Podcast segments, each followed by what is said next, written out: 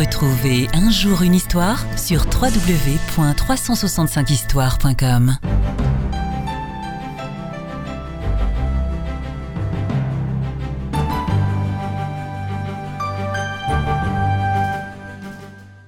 L'obéissance indispensable à notre salut. Au cours d'un vol d'essai, un pilote fut frappé de cécité temporaire, ce qu'il fit savoir dans un message radio au contrôleur aérien. L'un de ses confrères fut dépêché auprès du contrôleur pour assister le pilote en difficulté. Ce dernier répondit Suivez mes ordres à la lettre.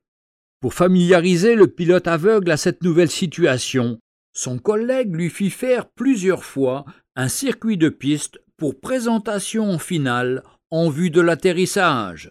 Tous les moyens de sécurité ayant été mis en place à proximité de la piste, le guidage final commença.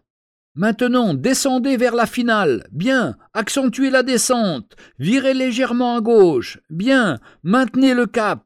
Réduisez la vitesse. Sortez les volets. Le train. Très bien. Ainsi continua le guidage du sol de cet avion aveugle pendant quelques minutes qui paraissaient interminables.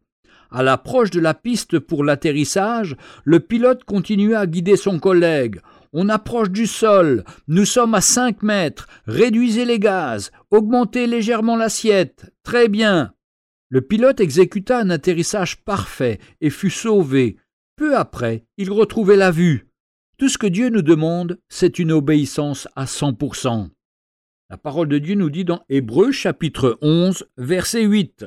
C'est par la foi qu'Abraham, lors de sa vocation, obéit et partit pour un lieu qu'il devait recevoir en héritage, et qu'il partit sans savoir où il allait. Notre obéissance à Dieu doit être totale. Lui saura nous guider, et il saura nous amener toujours à bon port. Faisons-lui confiance, et nous serons en sécurité. Retrouvez un jour une histoire sur www.365histoire.com.